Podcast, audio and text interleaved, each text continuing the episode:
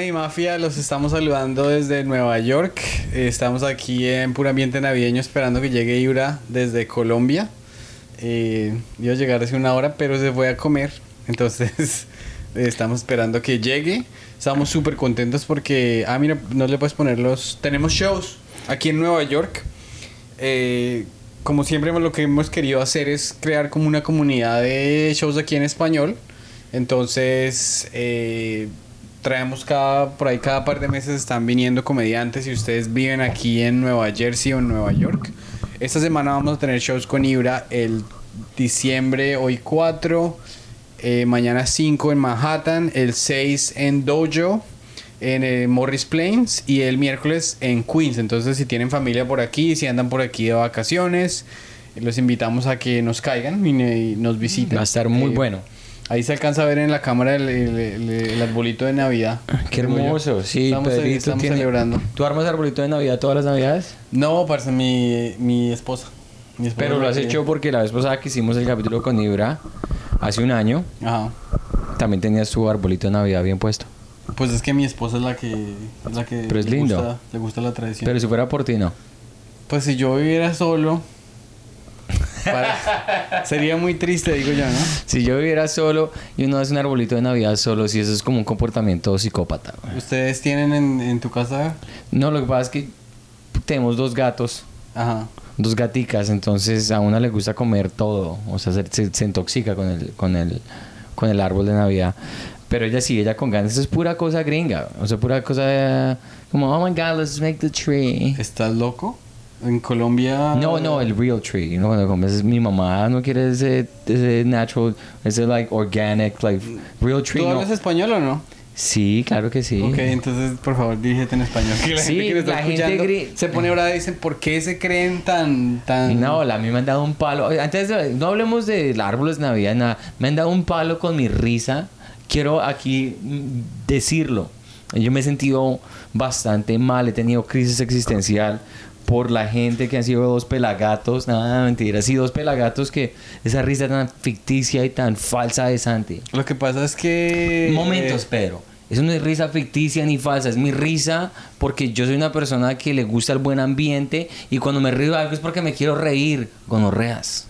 Sí, lo que pasa es que, o sea, todo el mundo tiene haters, ¿no? O sea, todo el mundo, si te están escuchando como miles de personas, digamos cuando uno, cuando yo estudiaba eh, en el bachillerato, Sí.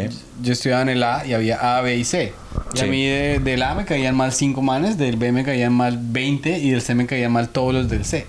¿Sí me entiendes? Entonces, hay gente que... Sí, esa fue una risa genuina, malparidos. Hay gente que te ve y dice, no, ese man no se ve como yo, o ese man, digamos, hay gente que me ve a mí no, este man es un, este man es todo grosero y todo bullying y tales, pero hay otros más que me dicen, "Uy, ese man es una chimba porque es igual de ñero a mí.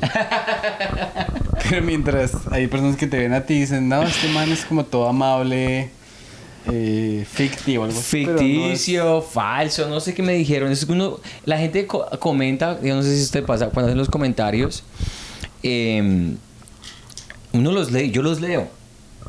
Y como que a veces uno lee un comentario negativo. No sé, a mí me pasa que yo lo digo yo de verdad, como que te cuestionas. O sea, yo tengo una risa ficticia. O, o como que, no sé, es, es la gente que hace esos comentarios lo hacen sentir a uno de una manera muy rara, como si uno fuera un, como si uno fuera un robot.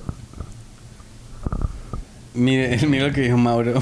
Mauro ya se metió. Mauro Rosso, Sachi, si tú no te ríes, siento que que la rompo en los shows. Ah, tan lindo. No, yo, yo me río cuando me tengo que reír. Mauro Rosso, un saludo grande a Maurito, am, porque él es un camella muy duro con nosotros. Sí, mira, respondámosle al viejo Joya. Eh, querido Hernando Joya, Ibrahim, Ye- lo que pasa es que nosotros hacemos los shows así aquí muy relámpago, ¿no? Porque estamos ocupados y tal, entonces la persona llega el domingo, el mismo domingo hacemos show. Entonces Ibra llegó hoy al aeropuerto, uno llega aquí más o menos a la una de la tarde, se paró, se gastó por ahí hora y media eh, en aduanas, eh, ahorita se fue a comer, estaba comiendo y viene ahorita ya de camino, ahorita se baja el taxi, pum, se sienta, hacemos el podcast en vivo. Eh, y salimos para un show de una vez. Exacto. Entonces de una vez le pueden ir dejando las preguntas que le sí, quieren a- preguntitas que le quieren hacer a Ibra, hombre. Antes de que continuemos con nuestro live, am, queremos agradecerle a nuestros patrocinadores que gracias al, al, al éxito que hemos tenido bastante, ah, bastante lindo y pues no así muy grande, pero un éxito de alguna manera. Pues sí. Eh, A los dulces. A los dulces. A dos patrocinadores que le han metido la ficha, que nos han, eh, han creído en nosotros. El primero es My Community Advisor, que es una agencia de seguros aquí en Nueva York y en New Jersey que hacen, tienen cobertura a seguros de, de vida, de salud, de todo ese tipo de cosas. Entonces, simplemente vayan a mycommunityadvisor.com y ahí pueden eh, hacer su cotización y pueden mirar qué tipo de coverages, co- ¿cómo se diría eso en español? De cubrimiento tienen. De, sí, de cobertura. Cobertura. Y también les queremos dar las gracias a ABC Tour, que es abcturcolombia.com. Eh, el dueño es un parcero que se llama Santiago y ellos hacen gestiones en las que le dan a unas asesorías de visas a las personas que quieren sacar la visa para eh, salir a los Estados Unidos y también trámites de visa, que es diferente porque si le ayudan a uno a hacer el trámite Sí. para otras visas de Europa, etcétera. Y también hacen fiestas, digamos, se tiene una una hija de 15 años, espero, y le quiere regalar un regalo de quinceañera, pues se puede meter a abctour.com y ahí le compra el severo viaje para que se vaya. ¿A ti qué te regalaron? ¿De 15? De- pues de 15 a los hombres no le uno nada, Qué ¿no? cultura tan sexista, tan misógena, que uno cumple 15 años y no le dan nada. ¿A ti qué, a ti te regalaron algo especial de 10 15 o de 18? Eh, creo que de 15 me regalaron el PlayStation 2. Ya. que fue como cuando salió el PlayStation 2 uf, una- fue lo mejor y ese me lo regalaron am, y yo cuando descubrí el PlayStation 2 uy llegó Vibra Llegó Ibra. llegó Sigue- Vibra sigue sí el PlayStation 2 fue lo mejor que me pudo haber pasado y mm, sí, o sea, yo quería hablar de una cosa cuando Pedro estaba diciendo de lo de las quinceañeras. Es una cultura, es una, es una creencia muy latinoamericana eh, porque no solamente pasa en Colombia, sino que pasa en otros países también. Y alguien me contó esto que es, es, que es verdadero. Eh, no sé si ustedes pueden comentar aquí en los comentarios. eh, a las niñas en Colombia, a las paisitas o a la gente que, que, que se ponga pochecas, que de regalo de 15 años dicen, ¿usted quiere esto? ¿Quiere lo que le van a regalar? O, o nuevas pochecas. No sé si eso sea una cosa verdadera, no sé si se la han pasado a ustedes, a gente que conozcan que le ha pasado esta propuesta. Pero, pero sí, comenten ahí si conocen a gente que de 15 años le regalaron nuevas tetas. Porque eso fue lo que me contó alguien, me pareció muy chistoso. eh, porque yo sabía que la cultura colombiana. ¡Ibra! Hola amigo. ¿Qué dice? Aquí estamos listos, ya que está la audiencia, te están esperando. ¿Cómo te fue en el aeropuerto? Bien, pero me robaron el celular hace dos días. ¿Qui- ¿Y dónde te lo robaron? En un concierto. ¿En un concierto? Afuera de un concierto. Ay, hombre. ¿Qué dices, papi? ¿Cómo estás? Aquí, vente para acá. Ahí está tu silla, ahí está tu, tu, tu, tu trono. Señoras y señores, sin más preámbulos y anticipación, aquí está el maestro Ibrahim Salem. Santi, ¿tú puedes cancelar el carro o no? Ah, ¿Puedo cancelar el carro? No, ya no lo puedo cancelar. ¿Qué te ofrezco, Ibra? Una, Una agüita, una agüita. Sí. Aquí es. ¿No te tomas una polita? No, no, no. Hoy no. Santi. Yo, yo estoy manejando, yo no. Yo, Hoy no. No. días. No, Hoy día del no. Señor para ti. No. Santi. Ah, no, porque yo estoy manejando, papi. No, yo solo. Ah, Ibra, ¿y entonces cómo te fue el viaje? Súper bien. Estoy cansado. Estoy agotado.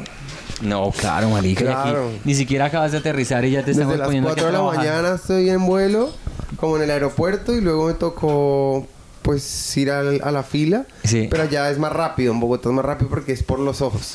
Claro. Entonces como que uno llega, mira un aparato, entra y ya. Sí. Y pues ya esperé que fuera el vuelo, eh, compré algo de comer. Gracias Pedrito, gracias. Bienvenido, bienvenido a su casa, Agüita Pedro. si tienes. Auténtico, auténtico, sí, gracias. Gracias por venir, marica. Marica, qué rico tenerte. Hace un año estábamos aquí tenía mamá hace un año. Ay, marica. Ay, Ibra, no, tú, y me, me, primero que todo lo siento mucho, bueno, o sea, de Gracias, verdad, gracias. Yo no me puedo imaginar, eh, porque es algo natural, es la ley de la vida, pero yo no me puedo imaginar eh, mi vida sin mi mamá, bueno, eso es una cosa muy, Muy perra. rara. Es muy rara. Sí, tenía mamá hace un año, aunque estaba enfermita igual. Sí, Pero tú me lo como- dicho. Eh, y el vuelo estuvo muy duro, cambiando de temas de otra vez. ¿Sí? ¿Por qué? Mm, eh, pues estuvo más duro lo de mi mamá, obviamente. Pero el vuelo fue cansón, fue que estaba cansado, porque seguí de largo para el vuelo. Marica. Y yo no quepo en la silla. Entonces le pedí el favor a la chica del counter que, pues que, pues que me ayudara. Entonces me dijo que cuando subiera le dijera a una chica de la tripulación que yo no cabía. Entonces la chica esperó a que ya cerraran el vuelo y me pasó a las sillas de emergencia. Entonces me sentí único y especial hasta que me pusieron una viejita al lado. Entonces Ah, sentí como, como un, un leve insulto, no sé si por la calva o qué, pero quedé solo en las sillas. O sea, ella quedó en la, acá a la izquierda y yo en la de la derecha y me dormí. Me dormí, me acosté ahí. Entonces, pues ya me desperté como tres veces, fui al baño las tres veces y me acosté. Pero tú no cabes, o sea, cuando uno te compra un pasaje, si te compramos un pasaje para la próxima, Sí. es mejor ponerlo el del el de El la... sí, pero igual, o sea, puede ser cualquiera porque uno ya entiendo cómo es como la mecánica y es pedir el favor. Es decir, hey, no que pues si se pueden, pueden cambiar, pero pues si no, Claro. sí pedirle a la silla de emergencia. Claro, y le preguntaron, ¿usted sabe hablar español? Y yo, no, wallahi la. ¿Quiénes hablan árabe? Así. Y le dije, sí, yo sé hablar español. Y me dijo, ah, bueno, listo, entonces lea eso que estaba ahí. Y había una vaina que decía eh, los precios de lo que vendían. Y yo, ¿y para qué leo eso? Y uno me dice, no, lo otro. Pero ¿por qué te preguntas si sabes hablar español? No sé, yo creo que es protocolo. Pues viajar a mucho extranjero, igual es internacional el vuelo. Claro, claro, claro. Oye, Ibra, y hablando de, de eso del viaje y eso, ¿alguna vez has entrado a algún país que te haya sentido como que, uy, parce, son racistas o por ser colombiano Sí. o por ser árabe? Sí, aquí me pasó una vez nomás, eh, pero yo creo que fue más como por cara de árabe, eh, pero no en Nueva York, sino en, en Miami. Mm. Yo iba con Alerta y con Don Gediondo y con todo ese parche. Y nos metieron ahí como una cabina y Alerta ya estaba siendo requisado. Me dio mucha risa como pues verlos todos felices y luego siendo requisado. y él estaba ahí con su maletica con colores y caras felices y cosas de esos felices. Y yo ahí con mi maleta, bomba. y ya y él estaba ahí y entonces nosotros pues habíamos venido gracias a un productor que se llama José Cruz y José Cruz era cuñado de alerta y para entrar nos habían pues sacado la visa y eso y nos habían dado un permiso que era del Centro Cívico Colombiano. Entonces nosotros como que veníamos a hacerle un show a ellos y era como en honor a los colombianos y así. Y cuando estábamos ahí a- al señor alerta eh, le dicen, bueno, ¿y usted por qué viene? Y él dice, no, yo vengo por la capacitación cívica colombiana, como dijo el nombre mal. Y yo me metí, yo me quedé mirando y le dije, Centro Cívico Colombiano. y, y otro policía, oh, se conocen. y entonces allá cuando salimos salió reemputado el man cojeando así. Pues ya, ya cojeaba así, no estuviera amputado, pero salió cojeando más así. Oiga, usted no me hable en a Miami, en, en un aeropuerto, no que usted es árabe, ¿qué le pasa? No sé ¿En qué. serio? Entonces el que fue racista conmigo fue él. Sí, o sea, la primera persona que fue racista conmigo afuera de un país fue el señor Alerta. Quiero que quede en cámara. Quiero que quede claro ahorita que ya no está en el canal ni yo tampoco. Puedo decirlo en vivo. Entonces sí, él fue una persona muy ruda conmigo y luego Barbarita se me cagó de risa todo el viaje. Y ahora la historia la cuenta Boya Coman y yo. Entonces pues me siento un poco incómodo, pero feliz de que ya no estemos en el canal ninguno de los dos. y, y- y luego en Israel. En Israel también fueron pues muy rudos conmigo. Claro, eso sí hay- históricamente hay un poquito mi de- primo me dijo, venga, no, no vaya a hablar en nada. Y yo como, te dejéis filar, abuela. y yo, taller, taller. y cuando llegamos allá, eh, me empiezan a hablar en, en inglés y yo no. Y luego en hebreo y yo no. Y luego en árabe y yo, no. y luego me hablaron en español y yo dije, qué preparadas están estas personas. Mi país forense la- diga que son lesbianas y son la alcaldesa de Bogotá, ya, o sea, ya, estaban re preparados. Entonces me, sí fueron muy rudos conmigo. Y me pidieron que dijera mi nombre, el nombre de toda mi familia. Y luego me hablaron en español y luego otra vez me mandaban una frase en árabe y yo entendía, yo... ¿Cómo, señor?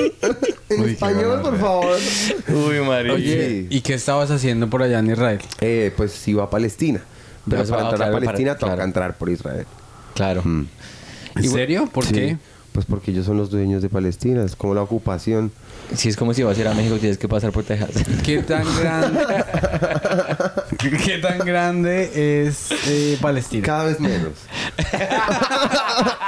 O sea, apenas preguntaste se hizo más pequeña todavía. Ve, yo, Antes era la franja de gas, ahora es el hilo de gasa. yo creo que tú... Yo creo que si, por ejemplo, Ibra viviese aquí, Ibra podría entrar en Saturday Night Live, pero así. Porque verdad, bombas. claro. En bombas. porque eres un improvisador muy hijo de puta, weón. Pues he contado estas historias muchas veces también me las sé. Entonces, Claro, pues, claro, claro. Eso hace parte también. ¿no? Ah, Claro. ya, ya, ya, Contar ya, la ya. historia, eso sí es una pregunta que eh, Pero igual, la- las que les conté ahorita, por ejemplo, el aeropuerto, sí, acabé de vivir. Ah, claro, claro. Hmm. De, digamos, para un comediante, porque tú eres de las personas que tiene como ese, ese lo que dicen en el crowd work, el cabreteo Sí, muy... me enseñó Franco. Sí. Y que- Bart.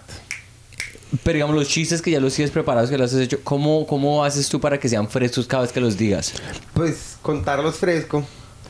O sea, es una Sí. cuestión de poner la misma cara que uno pone cuando cuenta una historia en la vida real normal o cuando la cuenta en una rutina. ¿Y te Porque si no alguna vez cambia de- la pose, pues ya se siente como acomodado o como si estuviera modelando o posando. Sí, claro. Oye, Ibra, y... mm, Señor. Esos manes, ¿cómo te...? O sea, cuando tú empezaste, tú tenías 14 años, ¿cierto? Yo, yo empecé mucho antes. Yo empecé en la casa a imitar a mi papá, a hacer show en la casa, a coger la guitarra, a ponerme los trapos de mi abuela o lo que yo encontrara por ahí, a hacer show. O sea, literalmente lo que es hacer show. O sea, mamar gallo en la casa y no sabía lo que estaba haciendo. Tiempo después me empecé a aprender chistes de comediantes, ¿sí? Eh, comediantes de Sábados Felices, eh, por desgracia de alerta. Eh, chistes de... debe tener la cadera roja ahorita, alerta. Señora alerta. Y chistes de Teo González, el comediante de la cola de caballo, el comediante mexicano, el que tiene un candadito, el que habla de los boquinches. Sí, sí, sí, sí, sí. El que hace chistes de- en varios idiomas, habla de boquinches, cuenta historias. Es increíble el man, es increíble. ¿Te acuerdas de algún chiste así del Pues man? algo tiene chistes de boquinches, tiene chistes, un chiste. Pues es que es muy largo el chiste, pero el chiste es de un boquinche que llega donde el sastre. Sastre, sastre, sastre, quiero hacer un traje bien chimba. Cuando decía chimba, sino chingón. Y entonces Chingón, le claro. dice, ¿qué? Sí, chingón. Y le dice, ¿cómo chingón? Le dice, ¿cómo así? Niño que no ande así, que tenga esta acá, la solapa por acá y la otra solapa y tenga perlas. Y el man le hace, uy, sh, sh, sh". Bueno, yo se lo hago. y le hace el traje, ¿no? Entonces el man llega y se pone el traje y dice, uy, el traje tan chingón.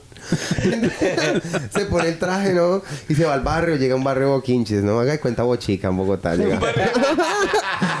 y llega a un barrio boquinches y llega. Y entonces todos los otros boquinches del barrio, ¿no? Todos, uy, uy, uy, man, niño, mira, qué traje tan chingón. Y entonces man, pero entonces llega el- un amigo y le dice, oiga, que traje tan chingón. Y el man, uy, está muy chingón. Y le dice, sí, pero tiene un problema. Y el Juan, que tiene las dos lapas muy hacia adelante, y dice, maldito sastre, hijo de puta. Y se vuelve donde el sastre, le voy a decir al sastre que me hizo un traje bien feo, y yo pensé que era chico. Y llega donde el sastre, sastre, que me hizo un traje. Y el sastre, shh, shh, todo tiene solución. Ponga el brazo hacia adelante. Y el man pone el brazo hacia adelante y se mira al espejo y dice, uy, qué chingón. Entonces se va para el barrio y llega al barrio y lo mira el hermano y dice, uy, pero no está chingón, pero tiene un problema. ¿Cuál? La solapa le quedó hacia atrás así. Y dice, maldito maestro, hijo de puta, yo le dije que me un traje chingón. Y dice, ¿dónde el traje? Le voy a decir al maestro que no me hizo un traje bien chingón. Y se va hasta donde el maestro. Le dice, maestro, maestro, yo llegué y mi hermano me dijo que no tenía adelante. Yo llegué con el brazo así y luego... Y el man, uy, shh, shh, todo tiene solución. Ponga el brazo hacia atrás. El man ya con los dos brazos así. Dice, mira, le dice, uy, qué chingón. Entonces luego se va hasta el barrio, llega y llega donde el barrio y todos, ¡ay, qué traje tan chingón!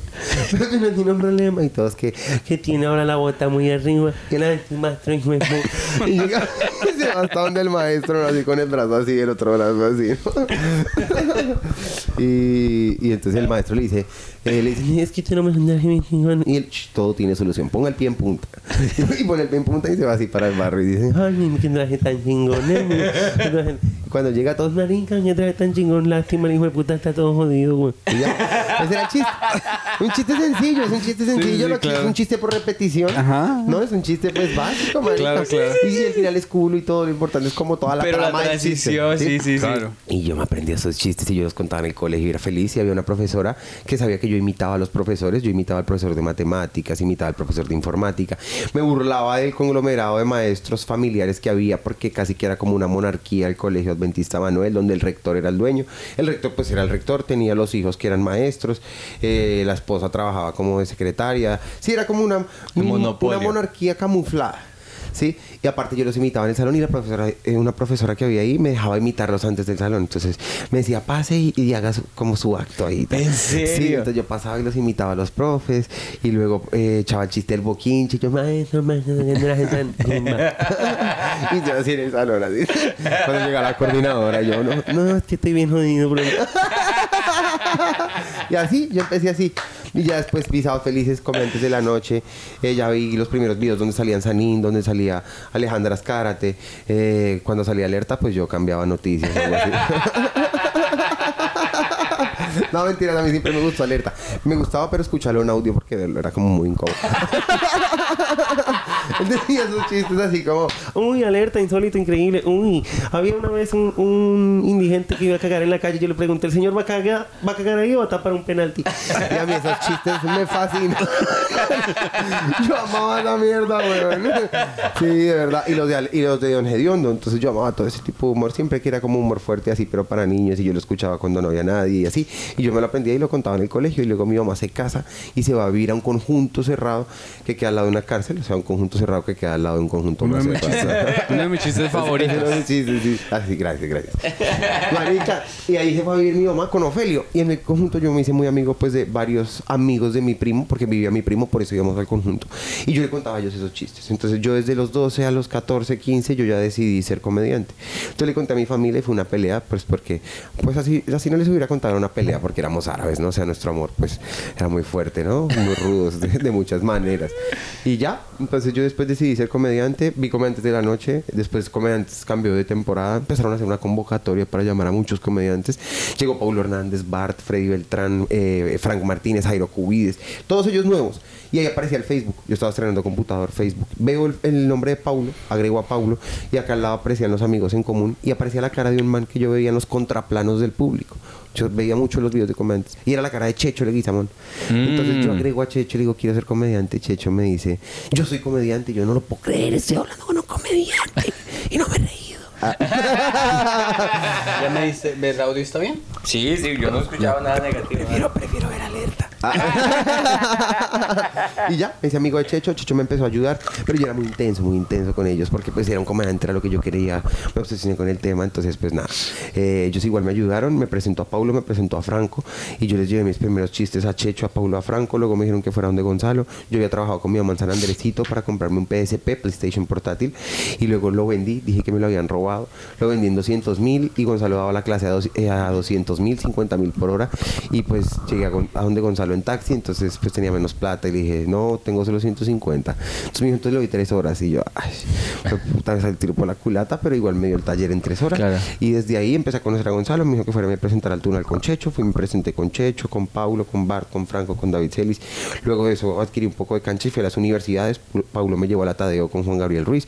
Luego Gonzalo me llevó al R101 y luego de eso pues ya había ido muchas veces al R101 hasta que llegué una vez a una noche temática árabe donde iban Hassam Gómez que bueno, ahí medio árabe, Ibrahim Salem y Alerta, marica. No, mentira. Otro que se llama Alejandro Campos. Pues yo decía que tiene de árabes, digo, puta. Entonces aquí un chiste y decía Alejandro Campos minados. Y ya. Eh, puse los árabes, entonces sí fue bien temática la noche. Ya, ya, ya. Y ya. Entonces de ahí pues ya como que ya me empezaron a conocer, fui a muchos espacios. Luego de ahí conocí a Hassan y Hassan me dijo que fuera a audicionar a Sábados Felices. Y no pasé. Entonces me dije, "Entonces, ¿para qué me invita? Entonces pasó el tiempo y fui a... ¿Cuánto, cuánto a tiempo, Tierra. ¿Cuánto tiempo llevabas haciendo comedia? Dos cuando, años. ¿Dos años y Dos no años. pasaste en Sábado No Felices? pasé. Eh, pero Oh, cuando wow. él me vio en el R101 me dijo, haga eso mismo que usted hizo sin groserías. Y, y va, y pues yo fui, lo hice tal cual así él me dijo. Eh, fui, madrugué, hice la fila, la audición, todo y nunca me llamaron. Eh, yo le cogí rabia al canal, obviamente, pues porque soy árabe, o sea, sinónimo de resentimiento. Entonces después fui a comer antes de la noche con Pablo y Checho y ya no veía a Checho y a Pablo desde el televisor, sino lo veía sentado desde el Parque La 93, desde el sitio. Y tenía pues yo 17 años en esa época. Entonces ahí vi que Tato abrió. Yo pedí ahí como que me ayudaran para que yo abriera. Hablé con Diego Camargo. Me dijo que sí. Yo estaba estudiando ya en la universidad. eh, Lleva primer semestre. Estaba en primer semestre de comunicación y me dijeron que fuera hasta afuera de RCN y que yo entraba y entraba a una reunión. Yo llegué temprano, anoté mi rutina en el computador, la imprimí y cuando ya iba a entrar me dijeron que no podía entrar porque era menor de edad. Y yo pensé, pero pude entrar como menor de edad al bar. Aparte, en RCN hacen bichos, weón. ¿Qué? O sea, no hacen bichos raros. Entonces, ¿qué está pasando? O sea, yo me sentí como paila. Entonces ahí ya después fue lo de Sábados Felices y no pasé. Luego ya cogí, eh, empecé a hacer shows en Terra y ahí fue la gorda Fabiola. Y le conté toda la historia a la gorda Fabiola y la gorda Fabiola me dijo, ay, eso cuando vaya a la audición, no le cuentes audición a Hassam, sino cuéntesela pues a, a todos los comediantes que haya. Y no solo cuéntele a Hassam, cuéntele a los comediantes tesos que están allá en el canal. Entonces yo llegué y hice eso mismo, eché la misma rutina, pero ya estaba más pulida, ya estaba más cuchilla, ya había mucho más tiempo, ya la había hecho en Salitre, ya la había hecho en, en, pues en con Franco abriéndole shows, fuera de la ciudad, en Ibagué, con Paulo, en, en universidad, en todo lado. En, en Rembrandt, sí, o sea, ya se había pulido mucho más la rutina en Terra y ahí ya pasé. Entonces, en Trazados Felices, eh, me gané el primer programa, luego el segundo, el tercero quedé segundas, no volví. Me llamaron a los seis meses. Ibrahim sí se ganó otros dos, entró a la final, me gané cinco. El sexto quedé segundas, Oh, wow. ya llevaba nueve. Luego el décimo fue la final, me ganó la final. Eh, diez programas seguiditos, eh, entro, y después me invitan al Festival del Humor, después me vuelven a invitar, después me vuelven a invitar, pero ya no tenía material, hecho humor negro y no sacaron los chistes. Claro. Después de eso, pues ya me voy para México, ¿sí? En México saqué un Comedy Central, luego eh, tengo la, la polémica con los policías en Colombia, me vetan de Sábados Felices por echar chistes, con el programa que me contrata por echar chistes, me echa por contar chistes. Claro. Hermoso. sí, sí. No tiene sentido. O Pero sea, pues igual yo me lo gané también, porque Claro. pues fui como contestatario con el humor, fui como anarquista, hice lo que se me dio la gana, pasé por encima como de, a pesar de que la comedia no tiene reglas, hay reglas implícitas, entonces pues sí, como que me burlé de la muerte de los familiares el mismo día de lo que había pasado y tal, Claro. y eso le sirvió como a los medios para ponerme como cortina de humo y salir del cubo y omitir el tema de quién puso la bomba, sino que fue más peligroso que un comediante se burlara de eso. Y entonces mucha gente escribió Basados Felices que era un programa familiar, que los niños viendo eso, que como así que seguían a este man. Claro. Que los manes dijeron, no, pues metemos a este puta que acaba de entrar, no sé qué. es más fácil. Es más fácil que meterse con. Porque Obvio.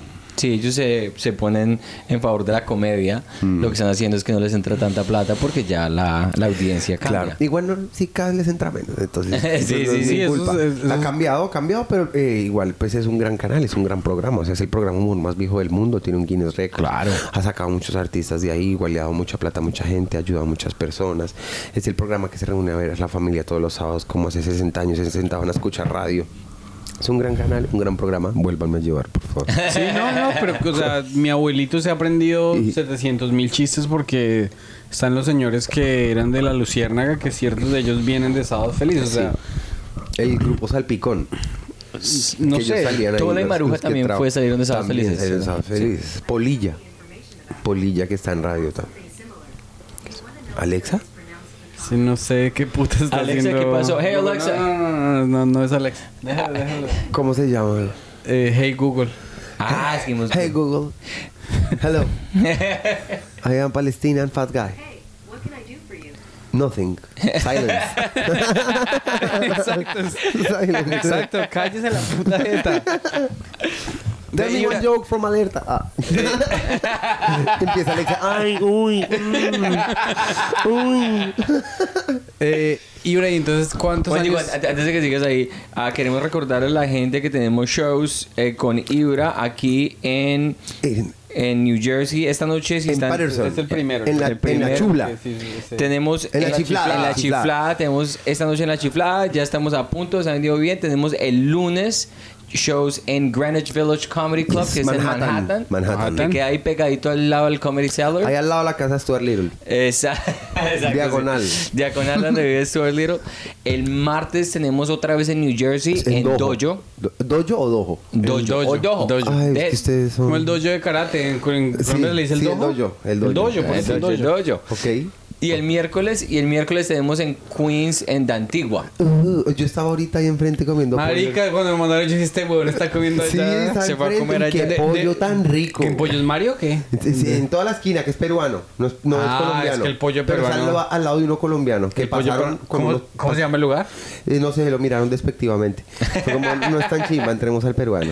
Ah, Es pues. de rico, güey. ¿Sí? Uy, qué Y, polla. y aquí nos está preguntando. Samuel Díaz López si nosotros también nos vamos a presentar con Ibra. Sí, Claro. señor. Nos Sí, vamos. Sí, comediantes increíbles, Sí. comediantes increíbles, la no, verdad. la verdad, yo digo que no te has comparados contigo, no, weón. No, Es que tú te son re buenos, marica. y cada vez están mejores. O sea, los videos que he visto que han subido últimamente están, estamos metiéndole está la mucho ficha. más eh, Pulido, sí. cuchilla, mucho más fino el material. Lo que pasa es que lo que estábamos diciendo, le estábamos diciendo a Pedrito, nosotros estuvimos allá presentándonos en Boom y en, en Rembrandt.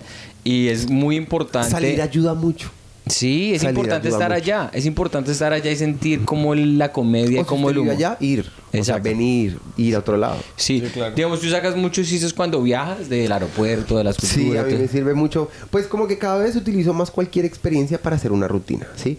Porque ya aprendí como a ver lo clave de la historia y a usar como los hitos de la historia, digamos, que es como una manera de decirlo, como lo más importante o relevante de la historia y hacer de cada eso una premisa remate. Entonces pues se vuelve una rutina, se vuelve una rutina, eh, quieras o no. Claro. Entonces ya como que cuando uno entiende eso, ya tiene una estructura. Y cuando Ya. tiene una estructura, por más de que no sea chistoso, tienes algo que contar. Entonces pues se vuelve interesante. Entonces eh, traes personajes que se vuelven callbacks, eh, traes chistes que se vuelven callbacks, luego van apareciendo como nuevas escenas, los puntos de giro. Entonces ya se vuelve una rutina así no quieras. Claro. Entonces, por ejemplo, antier me pasó lo del celular, entonces yo le puedo contar lo del celular y puede que me salgan ¿Qué dos o tres pa- remates Marica, y ya pero tú rutina. siempre pierdes el celular, huevón. Pues. O sea, últimamente no lo había perdido. O sea, el último que perdí fue a mi mamá. sí. pues sí. O sea, antes de mi mamá perdí cuatro celulares. Y, y prefiero seguir perdiendo celulares. Pero ya, pues el celular se recupera, la mamá. Bueno, no. pero entonces, por ejemplo, eh, No puedo tener una mamá Pro Max ahora. Una, una- preguntita que, es que, es que está, está, eh, a, punto. Aquí, la gente se conoce por el humor negro, ¿cierto? Entonces aquí te preguntan los fans, Hernando Joya, eh, si te vas a dedicar de lleno al humor negro o tienes una categoría que te gusta dentro de las muchas. te vas a dedicar de lleno al humor? Pues Oh, lleva ah, toda la vida dedicada al humor. Sí, toda la vida dedicado al humor. ¿Y por qué dice como si te vas a, si ya se dedica al humor? No entiendo la pregunta. Mm, sí, Hernando Joya Como que no es- tan fan. Aquí los fans preguntan cosas que deberían preguntar fans. Bueno, Yo tengo una pregunta para Hernando Joya. ¿Cómo se llama la mamá? ¿Ruby? ¿Es- ¿Esmeralda? una, una de las apuntes más chimba que, que, que, que han dicho, pues, yo conocí a Ibra, entonces me dijeron, este man es un re duro, yo no sé qué. Ya me lo ha dicho todo el mundo que, que Ibra era muy bueno, güey. Pero es- es- creo que estamos grabando como con ánimo de ofender, algo así. No sé si tú habías fumado vareta, güey. Estabas así como todo dormido, güey. Pero alguien dijo lo, lo de que en Argentina afanar era robar. Ah, yo estaba con usted. ¿Cómo Estábamos fue. ¿Cómo fue la vuelta? No, que, que alguien decía que afanar era... Brian. Brian. Brian dijo que afanar era robar porque Brian había ido a hacer gira por, sur- por el cono sur. Exacto. Y entonces alguien dijo que se llamaba, que el, el apellido era afanador. Sí, entonces el apellido afanador, que es un robador, y yo dije, pues como en Colombia el apellido hurtado. que fue, se- se- fue un severo remate. rápido, Es un güey. mix. Es un mix Claro, ahí. claro. Sí, fue rápido, fue rápido. es que yo, es que Sí. yo, o sea, yo sí lo digo que Y estaba trabajando.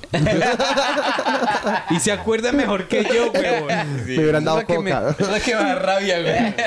No, es que yo, o sea, yo me pongo a pensar, yo no te veo a ti, digamos, cuando tú empezaste a hacer comedia y eras jovencito y tales, es- cogías un cuadernito y hacías la tarea, ¿o? Sí, Y ya- claro. Y ya, no.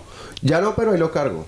O sea, antes lo cargaba encima mío. O sea, Ya. yo no me despegaba del cuaderno. Eh, ahora no me despegó la marihuana. Ah. no, mentira. que también tiene su papelito.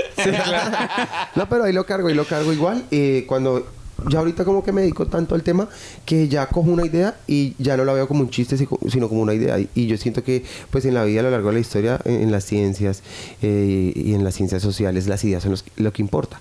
Una idea. Entonces una idea es un, un concepto completo. Cuando uno tiene un concepto completo de algo que quiere hablar, pues ya es más fácil segmentarlo por chistes. Entonces me gustaría mucho hablar de las mentiras eh, y del olvido. ¿sí?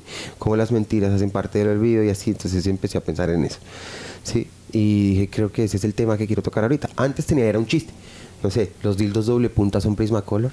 o Sí, sí, sí, o digamos Hitler, el, el, de los judíos. el ya- de- ya él se lo- tú ya escuchaste Hitler ese de chiste- judío la. Ah, sí, porque sí, lo ese puso. chiste nomás que está muy quemado. Ah, Ese fue No, que- ese-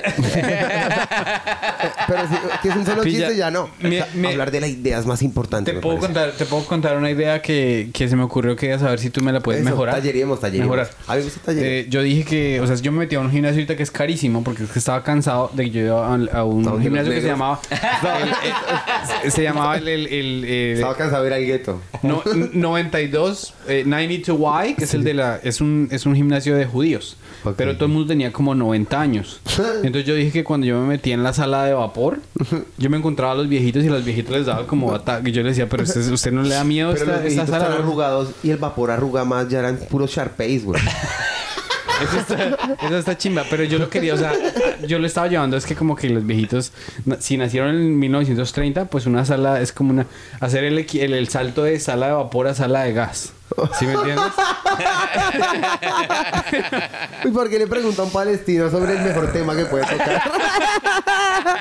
Tallerear eso con un palestino, bueno, es la bomba. Pero hablemos de los judíos. ¿Qué opinas? Mira, ¿qué Pero opinas? entonces, tú, si, si, si a ti te, si te ocurriera esa idea, ¿cómo la, cómo la dirías en el No sé, escenario? voy a pensar.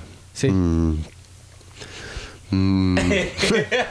pues es que ya la idea está. Ya, la- la digo ya. está. O sea, fui a un gimnasio que es de judíos solo de 90 años, gente que nació en 1930 y se meten a la sala de vapor, marica. Ya ahí está. Y falta el mix.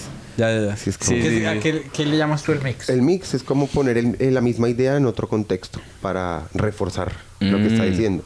Entonces, por ejemplo, no sé, es como llegar a un gimnasio y que el gimnasio sea eh, solo de negros y estén en el cuarto de, de Ah, lo- ya, Ah, tú, tú estás, estás hablando de la analogía. Sí. El, el mix lo llaman la analogía, sí. Ok, y me dijiste que ahorita estás interesado en... en Contar en- historias. O sea, si no, no es tú contar un chiste, que es un chiste ahí como... eh, en sí es simplemente un chistecito, pero llevar como temática. exponer una idea, sí. O sea, por ejemplo, no sé, eh, quiero hablar de, eh, de, de lo que es vivir el duelo de un familiar. Como que siempre uno va a acompañar a alguien a eso y uno pues, sí, entonces hablar de lo que es acompañar en un duelo. Y después contar la experiencia de lo que es acompañar en un duelo, contarlo desde una historia y hacer chistes de esa historia, o sea, hacer historias one-liners y premisas remates. Mm. Por ejemplo, cuento una historia acerca... No lo, no lo tengo escrito todavía, solo he pensado en cómo contarlo. Entonces, eh, me pasó que fui al velorio de un perro. Entonces se murió una, un per- el perro de un amigo que yo quise mucho, Ringo, Ringo Starr, que era el, el acompañante de Batman Snoop Dogg, que era un, un- un- eh, Ringo Starr era un bulldog inglés y Batman Snoop Dogg era un, un chihuahua negro. Ah, perros de un amigo y se muere pues Ringo. Eh, y pues me alegra que se haya muerto un poco. Me alegra que se haya muerto Ringo porque pues en los virus era el que menos me, me gustaba, güey, ¿sí? Entonces ahí como que hago premisa, remate, Claro. premisa, remate. Esto todo es mentira negro. Yo quería mucho Ringo. Por si algo. Y fuimos al velorio. Entonces llegamos a Capillas de la Fe, donde estaban todos los muertos. Y detrás quedaba el velorio de, de animales. güey. Entonces uno llegaba y había huellitas de todos los animales. Y había salitas de violación chiquitas. Y todos sentados viéndonos, viendo al perro ahí muerto. Como en el cajón de un bebé. Y nos empezamos a reír. Y fue el velorio más chistoso en el que estuve. Y dije, no, pues ahí uno sí se ríe, ¿no? Pero cuando se muere la mamá, entonces ya cuento la historia de lo que es acompañar un vuelo desde mi punto de vista. Entonces expongo toda la idea de lo que es vivir un duelo como tercera persona y como primera persona. Entonces ya es una idea completa. Y en lo de mi mamá ya tengo chistes. Entonces digo que mi mamá pues muere el 14 de abril del año presente, en el 2022, muere el jueves santo, lo cual pues nos valió culo porque somos musulmanes, pero la enterramos el viernes santo y pues yo pensé que iba a resucitar el domingo santo. Y así entonces es una pre- un chiste, muy- un solo chiste, sí. pero hace parte después de cuento la historia de mi mamá, cómo se murió y así. Y la idea es contar como la primera parte del duelo en tercera persona, unos chistes, luego la historia que argumenta la idea con los chistes, luego contarlo ahora desde mi punto de vista, chistes e historia, y luego tratar de cerrar, como hacer una regla de tres en grande, en gigante, la primera parte del perro, la segunda lo de mi mamá, y luego como hacer callbacks de estas dos unidas para hacer una tercera parte. Entonces ya es toda una idea y puede ser un show completo de una hora, puede ser media hora. O sea que un show, es el show de una hora ya es un show que va a tener como una, línea narrativa sí. y un argumento. Es la idea, o sea, es como lo busco ahorita. Ahorita todo esto se lo acabé de dar como un ejemplo pensando en un tema y pensando cómo lo expondría. Pero yo acabo de grabar mi especial, lo grabé hace dos días, por Oh. fin. Yo ya había grabado uno, ¿Dónde pero no había podido salir. Lo grabé en el Astor Plaza, teatro donde pues por primera vez me presento en un teatro grande, un teatro muy simbólico para muy especial para mí, porque ahí fue la última vez que mi mamá fue un show. El show pues lo hice vestido de morado y de negro, eh, porque son los colores del duelo, del luto, del cambio, porque pues por mi mamá al final hicimos un in memoriam a varios fallecidos familiares y amigos de este año. Fue un show como muy que tenía que ver con eso, hasta me eché el perfume de mi mamá y todo para el show. Fue muy Wow. emotivo y fue toda la familia, parte paterna, pa- eh, paterna, todos son los amigos de mi mamá, gente que conocía a mi mamá y pues público, obviamente, ¿no? solo. La que no fue fue mi mamá. y yo eché ya la rutina a mi mamá, ¿sí? O sea, no quiere decir que el próximo show va a ser ese tema, sino le expliqué cómo haría un show con un solo tema. Claro, claro, claro, Esto claro. fue otra cosa. Conté la historia de Nueva York, que fue la vez que vine con Don Hediondo, con Alerta. Claro. Y aparte de eso, conté pues la primera vez que vine a, fumar marihuana a Nueva York, eh, con Alerta. Don Hediondo. Ellos no fueron conmigo, sino cómo fue toda la experiencia, cómo mi mamá me decía que no consumiera esas cosas y cómo estuve en una mala situación. Después de que mi mamá muere, me acuerdo de todo lo que ella me decía que no consumiera. Y después cuento cuando ella se murió y al final le pido perdón por todo lo que había hecho mal. Eh, y pues porque la historia de cómo se muere y cómo entiendo todo lo que me dijo después de que se muere y por qué no debía haber hecho eso como ya lo hizo. Entonces es como todo el show. ¿Usted dijo todo eso en el especial? Todo eso en el Qué especial. hermosura. O Sí, sea que, o sea que el especial, además de, de ser puro, de ser chistes, tiene algo como ca- como de catarsis, Catarsis. como de verdad, huevón. Claro, sí, obvio, claro que sí. La historia de Nueva York, pues real. Sí, pues tiene a veces pedazos absurdos y exagerados que son en pro de la historia y de mi humor. Eh, lo que decía usted ahorita del humor negro, eh, pues yo me hice muy Como conocido el por humor te a mí no, por gonorrea. negro. Lo que decían ustedes, gonorreas y hueputas. que se les quiere mucho. uy, ay, uy. Eh, eh, yo no hago solamente humor negro. Juan Peláez, eh, Juan Peláez lo conocen, gran Claro comediante, sí, gran sí. persona, Sí, gran sí. artista, gran músico, gran productor, grande todo. él me dice que le gusta más mi humor blanco que mi humor negro. ¿En Y serio? pues sí, y él me, me invitó como una cosa, me dijo que hiciéramos una cosa los dos, que era como eh, una vaina que era como eh, el arco iris del humor. No recuerdo bien el nombre ahorita, perdón, Juanito. Eh, pero era como un comediante pasa a hacer chistes de todos los colores. Entonces, color rojo, se hace un chiste sexual. Color verde hace un chiste, pues, morboso. Color blanco, un chiste blanco. Color negro, color, pues, un chiste de humor negro. Entonces, pues, él me dice que, que yo, pues, tengo varios estilos de humor. Y yo sí, yo tengo rutinas de cepillos de dientes, tengo rutinas de judíos de negros, tengo rutinas de negros judíos que se cepillan los dientes. Tengo, tengo rutinas de frutas, de guayaba, de borojo, de, de pera. Tengo chistes de ¿En mi papá, de mi mamá. Tengo chistes de muchos temas. Qué chimba. Entonces, pues tengo humores de muchos tipos, pero los que me, me hicieron más reconocido fue como los crueles. Porque Y los eso me crueles- encasilló un poco en el público, pero yo en realidad tengo pues más chistes. Es que yo creo que, digamos, el, el, el humor negro, en- precisamente ahorita en este, en este clima de, de la gente está como muy, eh, ¿cómo se dice? Como muy s- eh, pilas ahí con la cámara, Pedrito. La- se, se siente muy rápido, como muy, muy sensible. El humor negro llama mucho más la atención. Entonces, si tú Sí, dices claro. algo que es chistoso, pero estás como hiriendo los sentimientos de alguien, que no es la comedia, es, nació para herir los sentimientos de alguien. Sí, también. Sí, sí, o sea, digamos es de una manera como que nosotros estamos haciendo chistes y el chiste tiene, el punch tiene que estar en, en algo. o Alguien sea, va a ofender. Alguien va a ofender. A alguien se va a ofender. Te pongo un sí. ejemplo, digamos, en Montreal eh, había un comediante que era famoso en francés por ser chistoso y era famoso en inglés por tener humor negro, por decir cosas muy, muy, muy, como muy tesas. Y el man lo intentaron cancelar muchas veces, pero nunca pudieron porque la gente que lo quería a él, lo quería a él. Como un Yeselnik de allá. Sí, exacto. Pero el man, al man lo, lo, le hubo una tutela donde el man le, el gobierno de Canadá no es igual y tenía que pagar 40 mil dólares a- por el chiste que hizo. Porque no hay como el libertad de expresión como lo existe en los Estados Unidos. Y bueno, el caso, a lo que voy yo con todo esto es que él se hizo famoso en inglés por tener chistes de humor negro. Ok. Que es Ok. algo que llama mucho Sí, la que Es un atención. fenómeno que ha pasado en muchos sitios. Y, por ejemplo, pues con ánimo de ofender, ¿no? O sea, pues no, no se compara, supongo, porque pues la comedia ya lleva muchos más años y son más pulidos los comediantes, sí, eh, que nosotros en Colombia, me parece. Pero igual fue el mismo fenómeno. O sea, la gente venía de ver 50 años Sábados Felices, luego de ver Comediantes de la Noche, que pues también fue un programa que a pesar de que eh, era muy diferente a Sábados Felices, que era pues un humor de cuenta chistes, pero Comediantes de la Noche ya empezó a ser stand-up y eran un poquillo más incorrectos, pero pues todo dentro del marco de lo familiar. Luego llega con ánimo de ofender a romper con todo eso, ¿sí? Eh, llego yo también pues a echar mis chistes de humor negro en Sábados Felices, en, en Comedy Central a hablar de la yuca en el culo y así.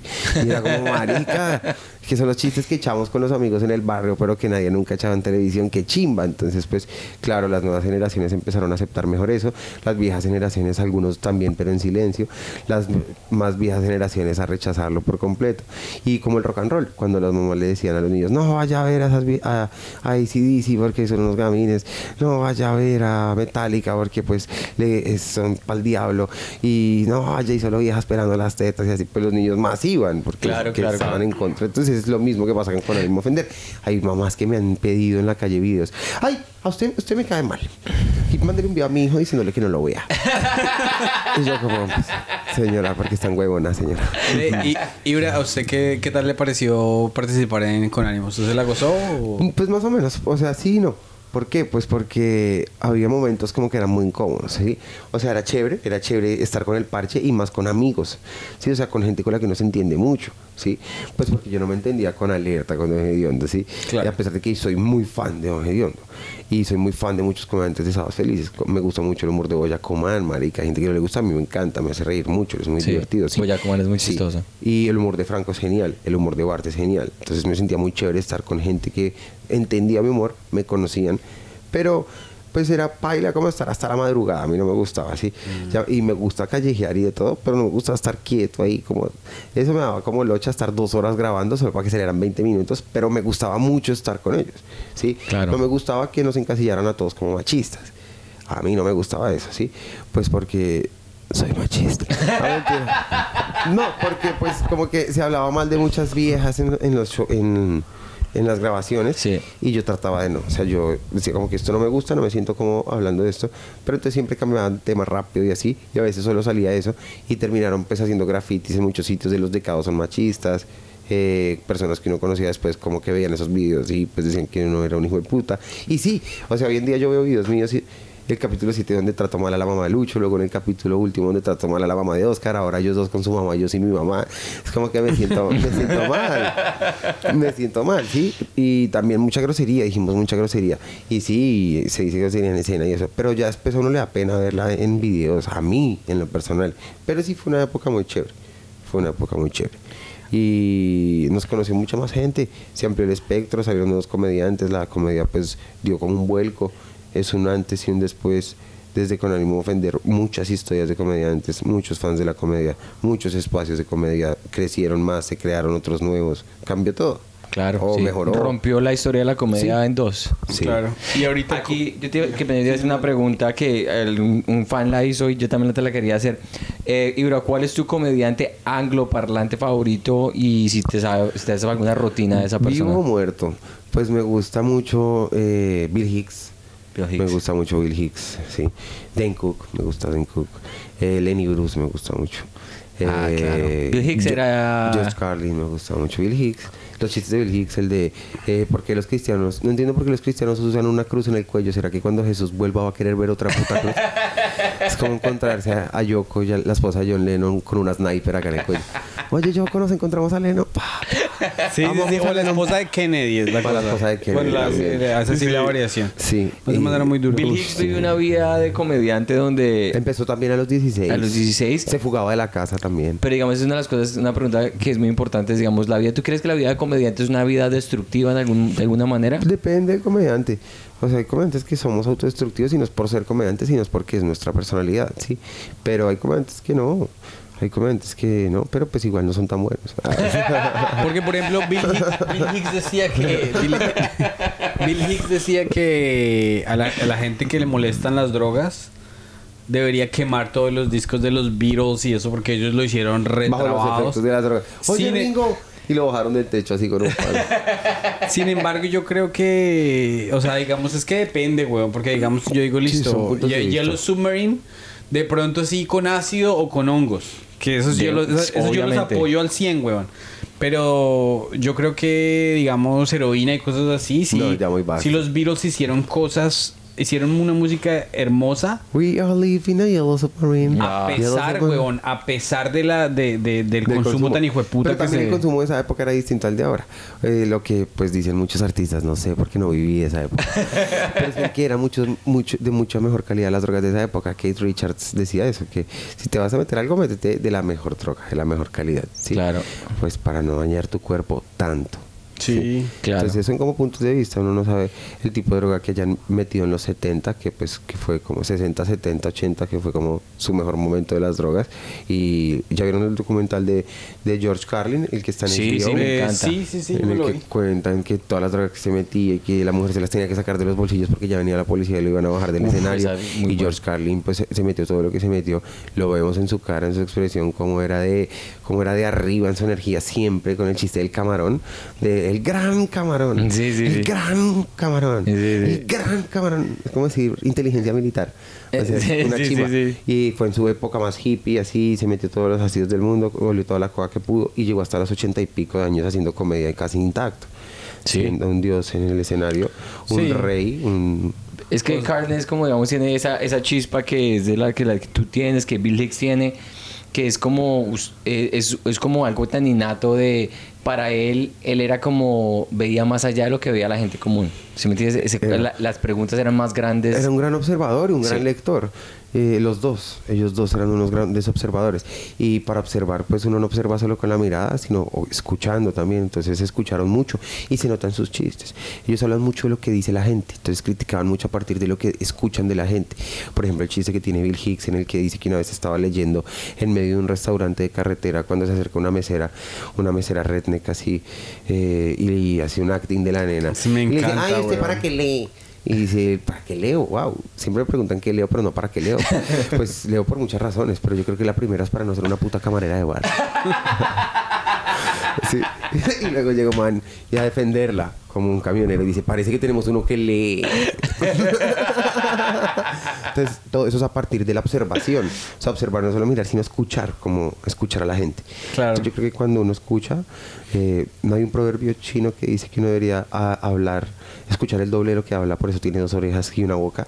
Oh, y, wow. y, pues una vez hablamos con Mauricio Linares de que es mejor ser observador. Él es un escritor, dramaturgo, cuentero. Y decía que los mejores comediantes le parece a él que son los que son más observadores. Sí. Sí, tienes toda la razón. Por ejemplo, hace poquito hicimos una observación. Íbamos con un amigo, él se llama Andrés Gómez, y íbamos por la, por la avenida Américas. Y me dice, Marica, mire, hay que ir a la embajada india. Y yo, qué gonorrea que no vaya a la India y termine otra vez en las Américas. güey". Sí, eso bien. Entonces, es una observación. Qué Ya, chimba, eh, y volviendo a. Ah, entonces el de los del que ya está muerto, eh, Bill Hicks, y de los que están vivos. De los que están vivos, eh, Dave Chappelle, me gusta Dave Chappelle, eh, me gusta Anthony Jeselnik, pero no tanto, ya como, como- como que me gustaba su primer especial, fue chévere, y después de lo que le pasó con Comedy Central, que echó unos chistes acerca de los tiburones y así, Sí, luego- sí, sí, sí. y luego le pidieron que lo quitara, si no le quitaron el programa, y se paró en la raya y dijo que no, que se iba a quedar. Hola, ¿cómo estás? ¿Cómo Hola, mi amor. Nuestra productora, Daniela. Señorita llegó. productora Daniela. Hello. Señora Presidente. La señora presidente. Mi amor, necesito tu ayuda. Mi teléfono no lo encuentro. Ay, yo tampoco el mío. me lo robé. si lo puedes encontrar. pero y, eh, sí, lo que pasa es que con Jesselnik, lo que pasa es que el man dijo, listo, ya, hice seis chistes de, que, de bebés muertos, entonces ya ahora voy a hacer 15 chistes de bebés muertos, entonces ya eso se vuelve predecible. Claro. Y el man se volvió como que, el man, o sea, usted lo es muy posudo. Exacto. Sí, Si, es si muy uno le invita a un podcast, entonces el man llega y dice, entonces qué, huevón, se murieron ayer, se suicidó mi esposa. Y, y me da risa. Entonces, Ah, eso ya no es una persona, sí, ya- sino es un paya, un huevón ahí que... Sí, que- o sea, ha cambiado mucho, ha cambiado mucho. Por eso, pues Al me pero, principio sí, pero los estilo era- chistes del man Son muy eh, buenos, muy bien escribía muy- estructurados. sí, escribía muy, bien. bonito. Sí, divino. O sea, no por los chistes, no por los temas, sino por cómo escribía, sí. Claro. Y otro comentario que me gusta mucho, Dave Chappelle, aunque Dave Chappelle me gustaba más de joven. Cuando estaba en el Def Comedy Jam, me encantaba así, Chappelle, que tenía estos chistes donde era repartidor. Eh, tenga- pero es que la voz de negro en español es más chévere.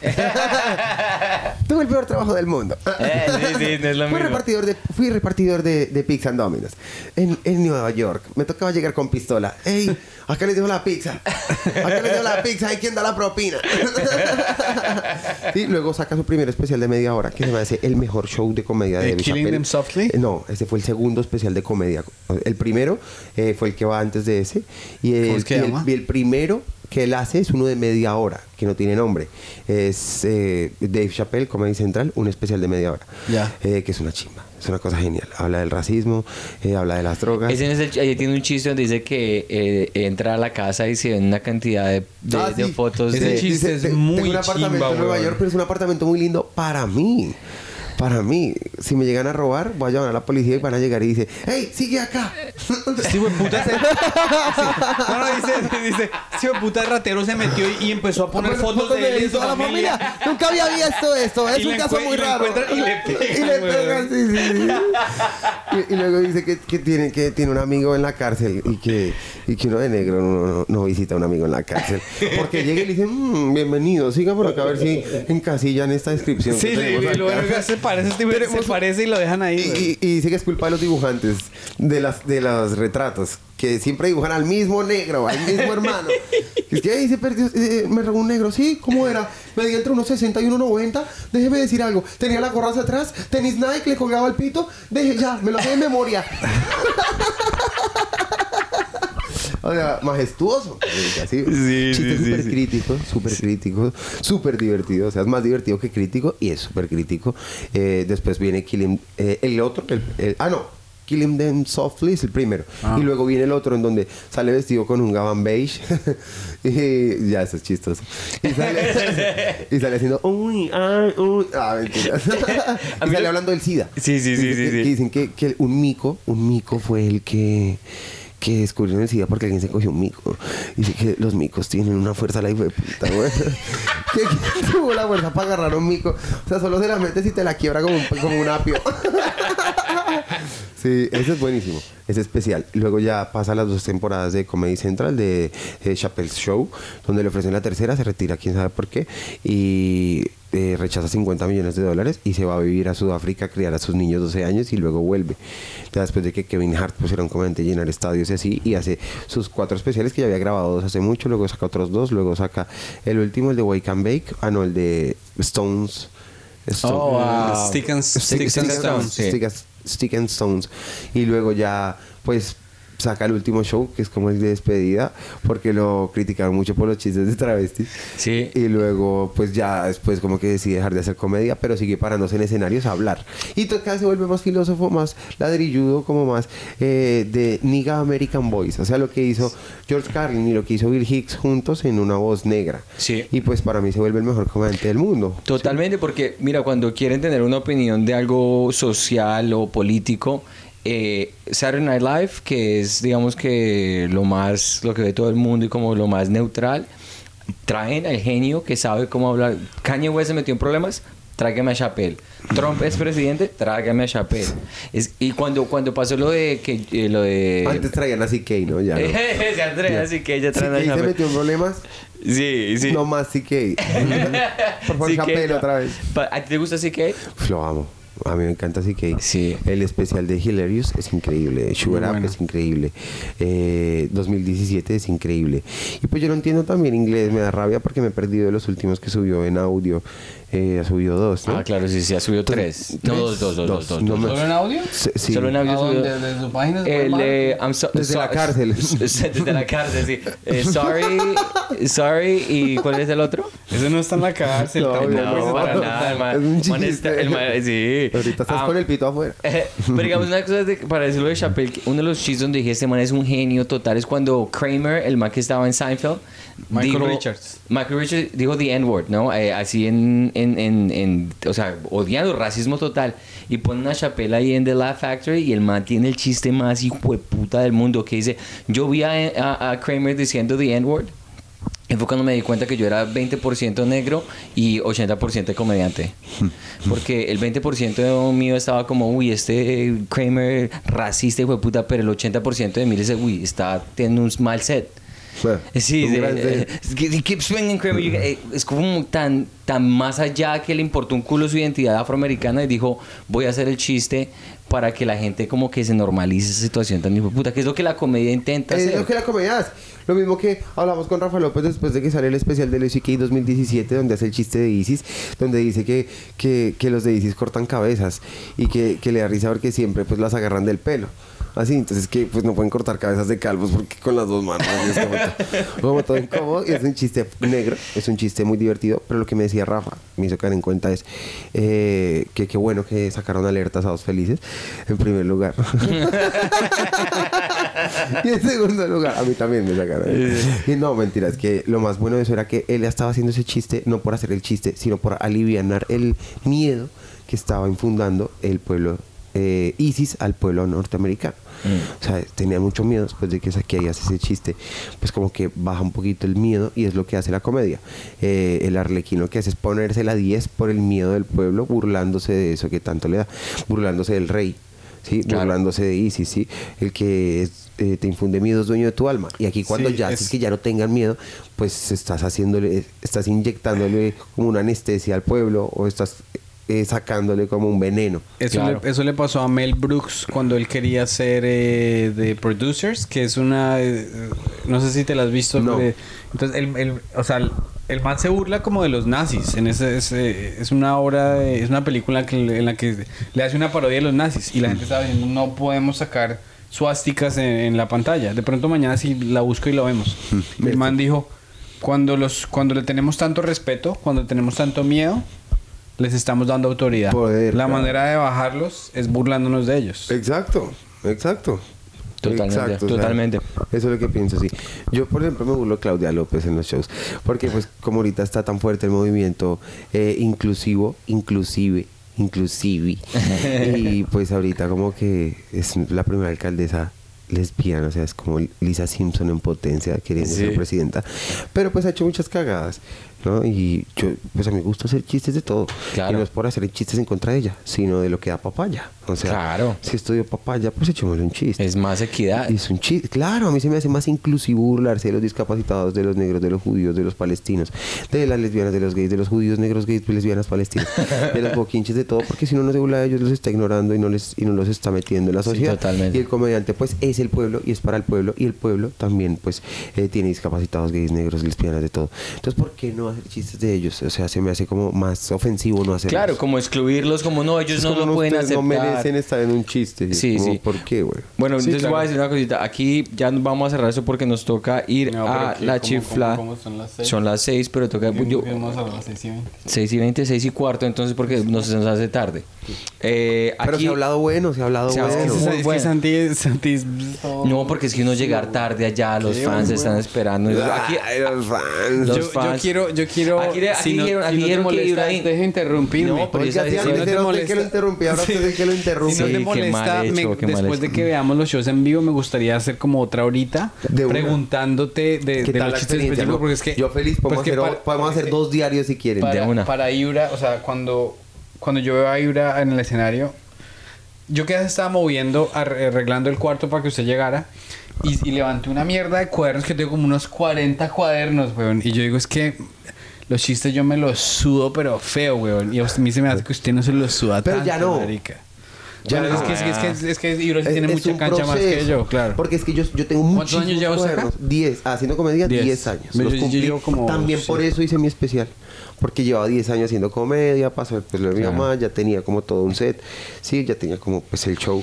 eh, se dio la oportunidad, se alquiló el teatro, se consiguió el grupo que me ayudó, que son los ¿Y qué de tal Punto salió? Comedia. Muchas gracias, Punto Comedia, los amo. Ah, punto Saludo comedia. Punto Comedia. Y las personas que, que quieren buscar donde ver un buen show de comedia en Colombia. Por Punto Comedia. Puntocomedia.com está en Instagram, está en todas partes. y mi Eh, especial va a salir con ellos también. Marica, ¿cuándo va a salir el especial? No sabemos, lo acabamos de grabar. O sea, lo grabamos eh, ahorita el, el primero de diciembre. Solo en Astor una- Plaza. solo una grabación. Grabamos dos. Una Uy. sin público, otra con público. Ok. Sí, eh, esto fue ideal. El señor Gabriel Murillo, que fue el director del especial. Ah, ok, junto ok. al señor Uh, Carlos vale. Ortiz, que es un director de cine, eh, que también es el creador del Festival de Horror Film Festival. Estudió pues cine en Colombia, hizo una maestría en España eh, y es pues director, eh, trabaja en Caracol, ha hecho videoclips, ha hecho de todo. Es un, de- es un, es duro, uno de los mejores amigos del señor Freddy Camargo, herma- eh, perdón, de Diego Camargo pun- de Punto Comedia, que no es el comediante, sino es un productor, y hermano de Freddy Camargo, que no es ni Freddy Beltrán ni Diego Camargo, sino es el hermano de Diego. Camargo, que no es.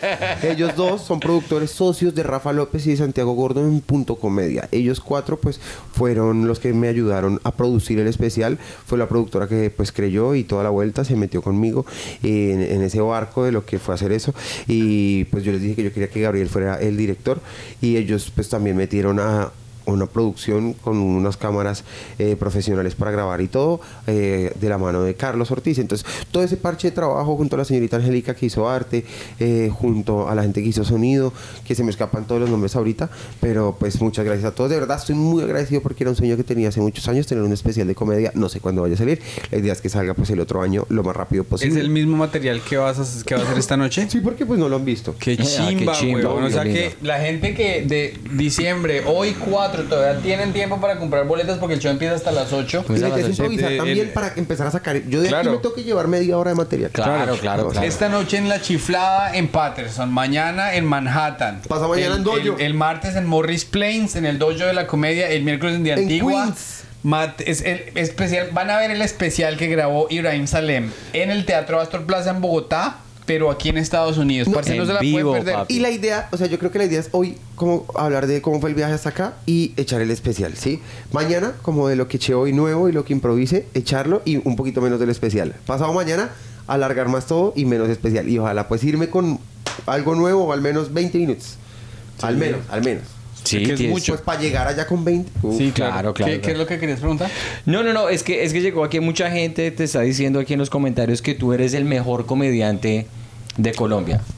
Gracias, gracias. Entonces- Para mí es Checho Leguizamón, pero gracias, qué lindos. Es muy lindo cuando la gente te da ese tipo de elogios, ese tipo Se de... siente muy bonito. Sí, ¿cómo te sientes tú de, de como, o sea, te sientes como Muchas veces- validado? Muchas como- veces pienso que qué mal gusto, porque pues soy una persona muy pesimista en muchos sentidos, también muy optimista, soy muy pesimista y muy autocrítico conmigo, pero soy muy optimista y muy empático con los demás.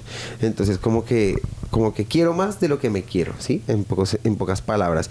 Y pues es una gran personalidad y está bien, ¿no? Aceptarlo y toda la vuelta. Pero agradezco mucho, hay veces que estaba muy muy triste por muchas cosas, uno está triste a veces, no solamente por lo mío más, sino antes de eso pues más problemas, ¿no? Como cosas de la universidad, tanto salud bajones emocionales, químicos, lo que sea. ¿Sí? Sí, sí. Y a veces llega alguien y le dice a uno, marica, gracias, weón. Nosotros, eh, yo estaba pasando un mal momento y veía sus videos y chimba. O gracias, eh, porque los vi en cada a ustedes y me salvaron la vida. O Wow. gracias, yo me iba a suicidar y, y aquí estoy muerto. Y yo, oh, veo, gente muerta. No, mentira. Me dicen cosas bonitas y le subió uno mucho el ánimo. Y ahí es donde uno dice, wow, no estoy tan mal. Hay gente que está peor. Y gracias a lo que uno está haciendo, uno está como que valore también la buena energía que recibe la gente porque pues uno está haciendo un buen oficio. O sea, uno no está haciendo, pues, sicario Pablo Escobar o, o algo así. Uno lo Sí. que está haciendo es dedicarse Sí, a entretener claro. y hacer reír gente. Y uno no sabe en medio de todo lo, de la catarsis que uno está haciendo, la catarsis que le está ayudando a hacer al otro. Como cuando alguien ve una pintura o un graffiti y entiende algo de la vida o entiende un mensaje y le cambia el chip y hace catarsis. Entonces, pues es muy bonito también apreciar uno lo que tiene. Aunque el comediante tiene ese mal del payaso triste. Muchos comediantes, otros no, que no son tan buenos, ¿no? Los son buenos comediantes, no, muy buenos comediantes, a veces están muy en la inmunda. A veces está muy en la puta inmunda. Por ejemplo, Gabriel a mí se me hace un muy, buen- muy buen comediante.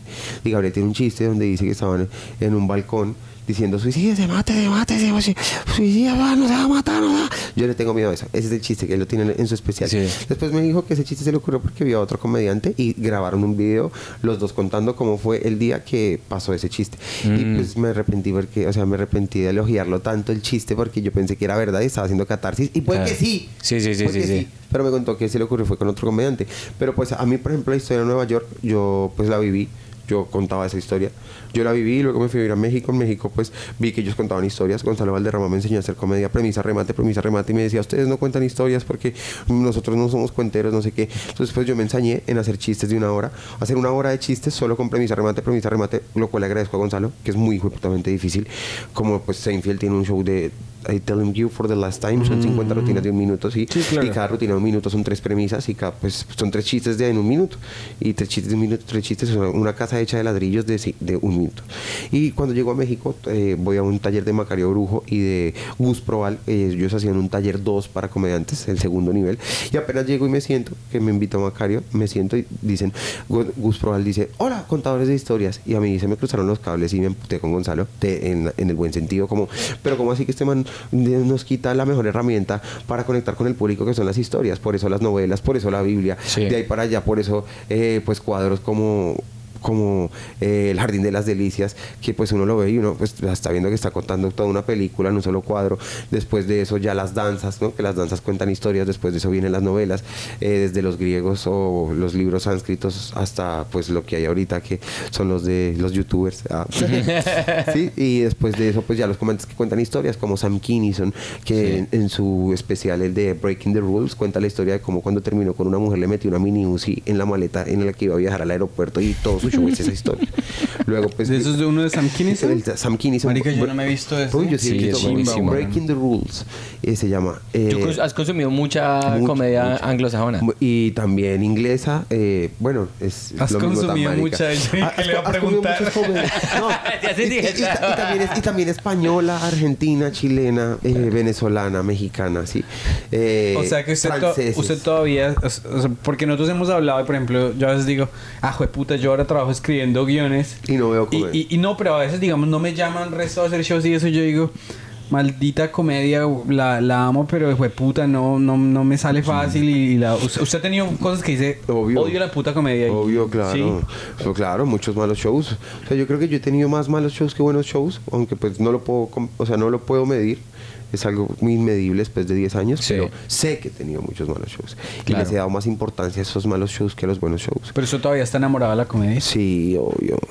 Y, y yo me pongo a pensar una vez, por ejemplo, yo no sé, desde la manera personal, Y yo cine. digo, de la persona, de, de manera personal, yo digo, por ejemplo, parce, yo- a, a mí a veces todo el mundo dice, se murió la abuelita de 100 años, entonces todo el mundo está re triste, pero yo, yo me ayudo a no, a no ponerme a llorar, porque yo digo, pues marica, la biología funciona así, la cucha se murió, pero yo no puedo decir eso en una, en una fiesta, en un almuerzo, entonces yo lo, yo lo enmascaro en un- de una manera así con remate, entonces la gente se ríe, y yo dije, "Pai- parce, yo no estoy tan loco. Yo no soy ni malo ni loco, sino lo estoy, estoy yendo un pensamiento medio balurdo en forma de chiste y yo creo que tal vez por eso yo hago comedia. Claro. Ustedes se han preguntado yo por qué hago... Ustedes se han preguntado yo por... ¿Por ¿Usted por qué? qué hace comedia? Yo O sea, como ¿se lo ha porque de niño me gustaba mucho hacer reír. O sea, a mí me gustaba hacer reír. Me gustaba la sensación que yo sentía al ver que la gente se riera con lo que yo hacía o decía. O sea, lo que segregaba a mi cabeza al ver que yo hacía reír a alguien era algo que yo quería seguir sintiendo toda la vida. Después pues ya conocí la hierba y dije, no, pues esto mezclado es del puta. ¿Y tú, ¿Y tú te has preguntado por qué? Ah, yo sí, o sea, de- lo mío fue también me gustó mucho, a mí los chistes de la comedia me gustaban mucho, pero lo que me hizo como que me me empujó a de verdad meterme al escenario y, y a contar chistes es encontrarme con una situación como es mi mamá tener cáncer de eso es- seno y decir que de pronto se va a y morir. necesitas desahogarte. Es Marica, para muy- cuéntale a Yura, por favor, la, la historia de, de, de, de la promesa que le hiciste a Dios, huevón. Ah, sí, yo entonces en, en mi... en- en mi- lo que pasa es que en esa, en esa cuando, cuando estábamos en, ese, en, ese, en esa crisis familiar donde no se sabía si mi mamá iba a sobrevivir el cáncer o no, ella estaba en, pues, en sus terapias de quimioterapia y todo eso, y yo le prometí a Dios, que es una promesa muy absurda y muy estúpida, que que ibas no, a hacer el autoexamen todos los días. no, que yo me iba a manejar. este, iba a coger allá. No, que no me iba a masturbar. ¡No! Sí, hasta que no. Hasta que, Que no se fuera el cáncer. Sí, hasta que no se fuera el cáncer. ¿ve? Ser tan raro, güey. Y dije- dije- yo dije, no me vuelvo a jalar la tripa hasta que. Hasta que se vaya ese Hasta tumor. que no termine las quimioterapias. Pues porque. no, Eh, porque digo, porque Pero esto entonces está- continúa, pero cuéntale lo de la entonces, vieja. En eso, entonces en eso, en, en eso estábamos cuando había una vieja muy buena en la universidad que, que obviamente pues estábamos coqueteando Con cáncer también. Con y, y entonces eh, cuando resultamos ya como vamos- íbamos a tener relaciones y todo eso, yo pues sin masturbarme como por dos meses, güey. Uy, no, estaba papayo. Lo tocan y se viene. Nunca había escuchado eso. Papayo, como maduro, pues El ya. papayo, weón, que uno lo toca y sale leche, weón. ¿Como una papaya? Un papayo. Un papayo. Ponga papayo ahí Ya, ya, ya. y pasarle la foto de Santiago. Sí, estaba haciendo el papayo.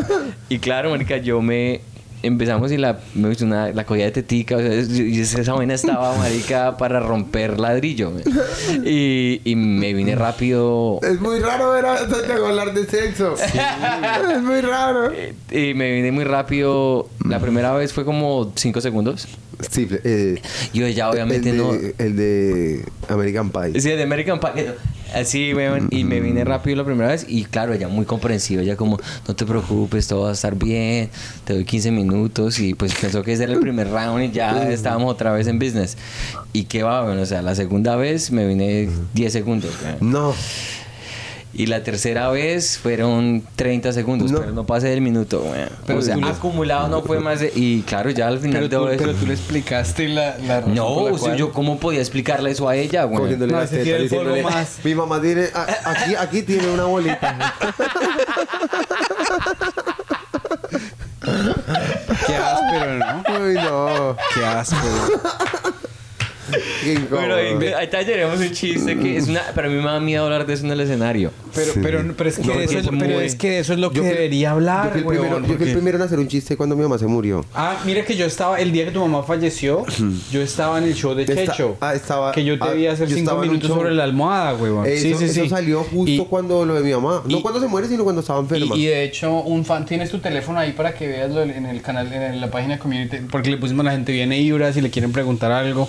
Eh, una de las personas dijo eh, que te sigue de, lo- de lo de la yuca y, quería saber que cuándo, cómo fue la primera vez que usted fumó vareta. Que si se acuerda. Ah, sí, claro, que, claro que me acuerdo. Eh, la primera vez que fumé vareta fue eh, en el apartamento de la hermana de Rafa López en Juan Pablo II. Un día que nos habíamos quedado a encontrar con un comandante que se llama Juan Giraldo de Cali, con el señor Sergio Alejandro Leguizamón Zanabria. Estábamos todos en el apartamento de la hermana de Rafa, que lo estaba cuidando porque se había ido de viaje. Y yo estaba hablando con Checho, que para mí era el que más cara de baretero tenía. Y Rafa se va a la, a la ventana y empieza a fumar. Entonces, pues a mí me da curiosidad y veo que le comparte a Juan Giraldo. Y yo veo que el cigarrillo era color kaki, el, o sea, color café, era el, como el papel. Y entonces yo me voy y me hago como el marica, ¿no? Y digo así que, hola, ¿qué más? Y dijo a Checho ahí solo en el sofá. Y vuelto y le digo a Rafa, no, yo quiero. Y Rafa me dijo, ¿ya has fumado antes? Y yo, no, sí, resto. y, y me pasa y me fumó como medio porro de una. No me eché dos plones, me eché todos los plones del universo. Oh, Cuando volteé a ver, yo ya no sentía la lengua, weón. Yo ya sentía cartonada la lengua. Y yo ya no me podía mover casi ni nada. Y yo, ay, y le dije a Rafa, la verdad, la verdad es la primera vez que fumo. Y Rafa, ¿por qué no avisaste? Yo te habría dicho, te habría explicado. Yo pues doy una cátedra de... Y no me acuerdo nada más. Hasta hoy, marica, me y, acuerdo. y el día siguiente No, ya y- y qué chimba eso. Y volteé a ver así, y el único que no estaba fumando era Checho. Y yo decía, ¿cómo son los prejuicios, no? que en el imaginario que yo tenía por la familia conservadora oriental que me, había- me había formado, pues para mí que más marihuana era Checho, porque pues con la barba como larguita, con el pelo churco, largo, así, como yo se- sentía que esa era como más la figura de un hippizón, y en realidad no. Para nada, Checho fue el único que no fumó. Checho yo me enteré que vinieron a fumar muchos años después, de que lo conocí, 6, 7 años después. Wow. Y Rafa y Juan Giraldo sí, hoy en día siguen fumando ellos. Eh, Checho pues no fuma casi, la verdad. Eh, pero a veces echa un plancito y a veces no, y ya le cambió como esa perspectiva a Checho. Qué lindo. Y Checho me cuidó ese día, me dijo que la traba me duró todo el día. Wow. Fue 16 horas. Y, me- Qué y- traba y tan hijo de- ese día yo conocí a un llama Brian Regan eh, en la traba. No, mentira. Yo, Uy, Brian Regan. Ah, que Hicks Y- también acá. ey. Ah, bueno, No, muchachos. Y, y me- ah, ya que Ah, venga, acaba, sí, acaba, eh, acaba, eh, acaba. Recuerda lo, de las, lo del show de México para que la gente Espera, sepa. espera, acabo, espera, acabo, acabo Ah, la sí, historia. ¿qué acabo- quiere contar? acabo la sí, historia. sí. Y ese día eh, él me mostró unos videos de George Carlin mientras yo estaba retrabado. Me sentó en la silla de la hermana y después me mostró a Brian Regan. Increíble. Ahí Sí. Walk on the Moon, ese show que sale con una camiseta mor- con una camisa morada en el improv y es una cosa en Las Vegas el improv genial, lleno total, una rutina de una partir de una historia que era la historia de la vez que se enferma y termina manejando hasta emergencias él solo y dice que es muy raro manejar para emergencias, llamar a emergencias. Oye, hello, eh, can you get me please? I am in the floor. Y se tira el sitio. Marica, y nace de una historia la rutina. Entonces también aprendí que él contaba historias con rutinas y cada rutina de él eran premisas con reglas de tres. Los actings. Para mí es el rey de la regla de tres. Es una cosa majestuosa lo que. Maestro. Regla de tres y luego al final hace un personaje y el personaje interactúa en regla de tres. O sea, es una regla de tres y regla de tres y regla de tres y todo es, es una historia. Pero yo ese día lo vi muy trabado. Entonces, pues claro, yo me había trabado la primera vez y me voy así y me empiezo a mirar y la silla se empieza a ir pues, de para atrás y yo era muy gordo y me cagué la silla. Rafa, las patas se abrieron hacia atrás, me caí. Rafa estaba muy emputado porque me le tiré la silla. Eh, entonces Checho pues me cuidó y después pues yo me emputé porque se había emputado porque pues él fue el que me trabó, weón. Pero igual pues yo también pues que porque tan gordo, weón, para cagarme la silla de la hermana y después pensé, pero que compré sillas de mejor calidad también, weón. Porque pues marica las sillas aguantan dos gordos, tres gordos y eso, a un gordo no lo aguantó la puta silla. Entonces desde ahí como que probé la hierba y ya. ¿Te gustó el resto? Sí, a mí me gustaba mucho. Y, y tú dices que la hierba combinada con el humor es una chimba. Hay comentas que no les pega. Hay comentas que pues son muy marihuaneros como el Doctor 420, como Rafa López, como Juan Giraldo, como el señor Brian Mora. Eh, sí, eh, hay comentas que... Pero a ti te genera pensamientos así como chimbas. Sí, Pues a veces sí, a veces no, ¿no? Hierbas que son como que traen una energía muy fuerte, como este concepto del diamante de sangre, hierba de sangre, como que la cultivan donde desplazan gente, han matado personas y se siente lo pesado de la energía en la hierba y es que cuando lo coge uno la policía en la calle con esa hierba así en Bogotá. Pero hay otra que es de autocultivo y sea indica sativa o híbrida, híbrida es mejor, como la que, Sativa es como muy la buena. que ha cultivado comediante allá en Bogotá, no voy a decir el nombre, pero, pero tiene aquí como, como hendida la papaya, la, papa, eh, la papaya, el, como el mentoncito y es muy chistosito. Y su arroba no lo puedo decir tampoco, a pesar de que muero de ganas. Sati- sa- sativa es la mejor de todas, la que lo ponen a dormir, Depende de lo delicioso. que tú necesites o quieras. Si quieres una sativa para estar activo. ¿Con qué que- empieza el nombre de ese comediante? Como con... ¿Cuáles son las iniciales? Las iniciales, si las digo, todos van a saber que es Luis Gardiazabal. el Luchito es marica, que chimba. Es un comediante muy marihuanero. Su hermano también. Él es músico. Lucho es comediante, Qué es guionista. Es muy divertido, Lucho. Lucho es muy chistoso. Hecho, es una chimba, Bueno, entonces güey. les digo una cosa, vamos a hacer aquí, Ibra, nos das, hacemos otras dos partecitas en el transcurso de este, de este tour Ah, que vas a hacer. promocionar el show, promocionar el show. hacemos el show. promocionemos el Dos show. partes más si las podemos hacer así tal De cual de una, de hora, una. hora y cuarto, hora y media. Yo vine Listo. fue a eso. Sí, venimos aquí a Ah, los de México, los de México. dos- ah, bueno, quiero invitarlos a todos a que vayan a mi show en México. Gracias porque no tengo la oportunidad porque me robaron el puto celular. No pude ir por la SIM card. No tengo ni Facebook, Instagram, no tengo ningún correo, no tengo ¿Tiene nada. un celular nuevo, pues, Tengo un celular. Lo tengo, pero no tengo SIM card, no tengo nada. No pude ir a, reclamar la SIM card de Claro, a ya. Recuperar el número. No pude abrir nada de cuentas, no tengo nada, nada, nada. Pero tengo las ganas de que vayan a mi show. Acá vamos a estar del 4 al 7. El 8 viajo para México. Voy a estar, creo que con el señor Francisco Agustín Rosales Evia, alias Franevia, en Pachuca. Y Ah, el show chimba, seguro, seguro, seguro es el 9 en Boom Comedy Stand Up en la Ciudad de México. Queda en la Avenida Insur- Insurgentes con el señor Enrique Triana, productor, y su señora mamá, la señora Sandra Forero, que son los que se encargan y se ponen al frente de esto. Voy a estar haciendo un show de comedia en Boom el día 9 de diciembre en boletas por Ticketmaster o con alerta. No, mentira. Bueno, qué chimba, muchas gracias eh, por sintonizar. Entonces, ya saben, los que viven aquí en Estados Unidos y tienen familia, recomiéndenles. Vamos a estar eh, hoy, bueno, ya está un poquito tardecito, mañana en Manhattan, el lunes eh, 5 de diciembre. Martes 6 de diciembre vamos a estar en Morris Plains, en el dojo, eso queda cerquita de Elizabeth, de todas partes. Y el miércoles vamos a estar en Queens de Antigua, entonces ahí nos vemos, parceros. Gracias, hasta la próxima. Vale, pues, abrazo. Nos fuimos. Nos fuimos.